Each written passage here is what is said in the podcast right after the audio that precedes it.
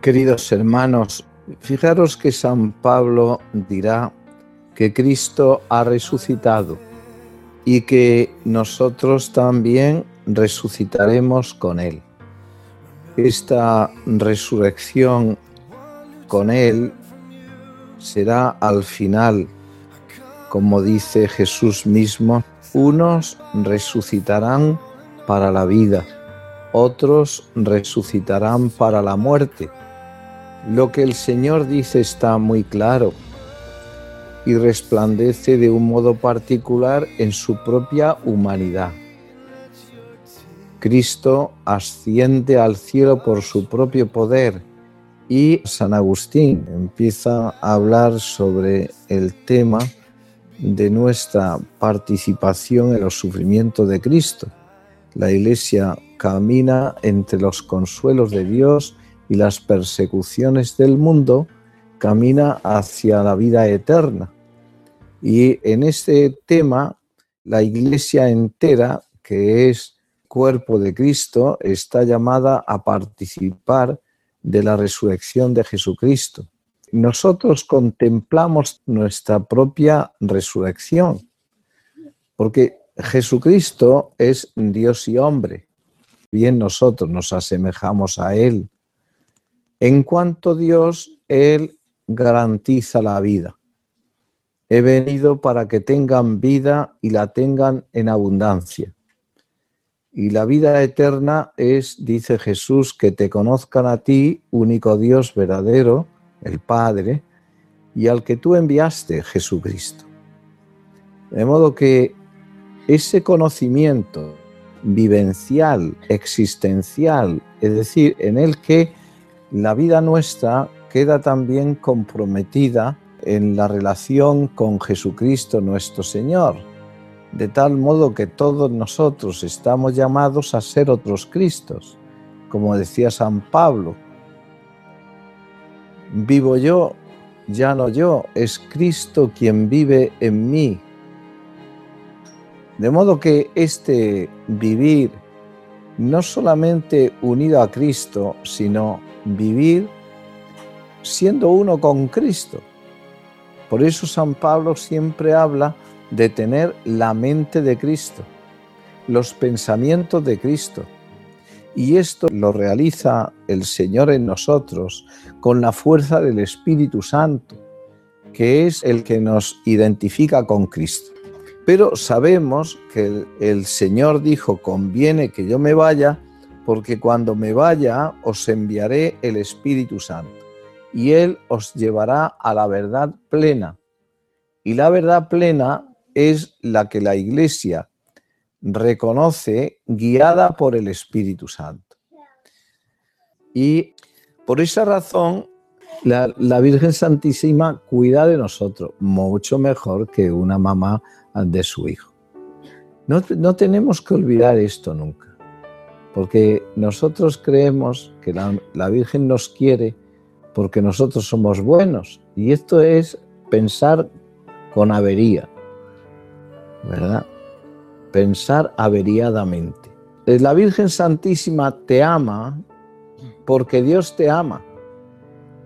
Y porque te ama Dios, te ama ella y te ama ella con ternura de madre para que tú no te pierdas cuando se aparece a Santa Catalina Lauré, se aparece con las manos abiertas y con rayos que son las gracias que está dispuesta a derramar sobre nosotros. Entonces, esas gracias no es porque nosotros las merezcamos, pero si ella está dispuesta a derramar tantas gracias en tu alma, ¿por qué no te abres a las gracias que ella quiere derramar? Que son gracias de su Hijo, pero que la quiere distribuir a ti como hijo suyo.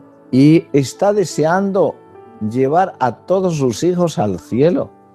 Por esa razón, que no nos perdamos sobrenaturalmente, que tengamos la orientación bien hacia la vida.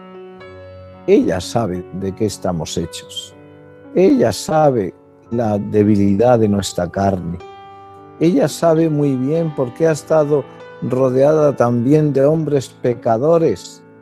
¿O qué creéis? ¿Que la Virgen Santísima solamente tuvo elíes y flores del campo y rosas y eso sin espinas ni nada. No, no, la Virgen Santísima tuvo una vida difícil, muy difícil, penosa, muy penosa, de sufrimientos grandes. Y en medio de todo, ella, la esclava del Señor. Aquí está la esclava del Señor. Hágase en mí según tu palabra. Es importante acertar en esto.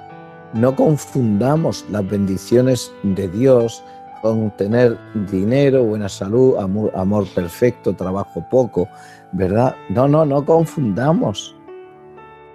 No es así. Eso no son las bendiciones de Dios. Las bendiciones de Dios son todo. Buen tiempo, mal tiempo, enfermedad, salud, amor, ahora decepciones, ahora una persona querida que se va. Eso de que se va es que se muere. Y yo le quería mucho. Pues sí, no dudo. Y en medio de eso tienes que ver la mano prudente de Dios que nos va desatando poco a poco y nos va señalando, tu patria no es esta, tu vida no es esta, tu vida es la que te espera después conmigo, si vives en conformidad con lo que yo espero de ti en cada momento, que mirándola os acordéis del cielo y le pueda decir, Madre, arráncame de la tierra, arrástrame al cielo, porque somos hombres muy terrícolas, estamos muy enterrados, estamos muy enterrados, repito, muy enterrados, muy metidos en la tierra y, pensamos muy poco en el cielo. ¿Y qué te dice ella? Hijo mío, ahora tus manos están vacías y cuando vengas al cielo tienes que tenerlas llenas. Uno tiene que preguntarse, ¿vacías de qué? ¿Llenas de qué? ¿De qué? Pues las tienes llenas de tierra y tienes que vaciar la tierra. ¿Verdad? Cuando ya estén vacías, al mismo tiempo tienes que llenarla de obras buenas. Las obras buenas que Dios quiere, que son la caridad, paciencia, constancia, perseverancia, entrega, generosidad, disponibilidad, docilidad, todas las obras buenas que puedes hacer.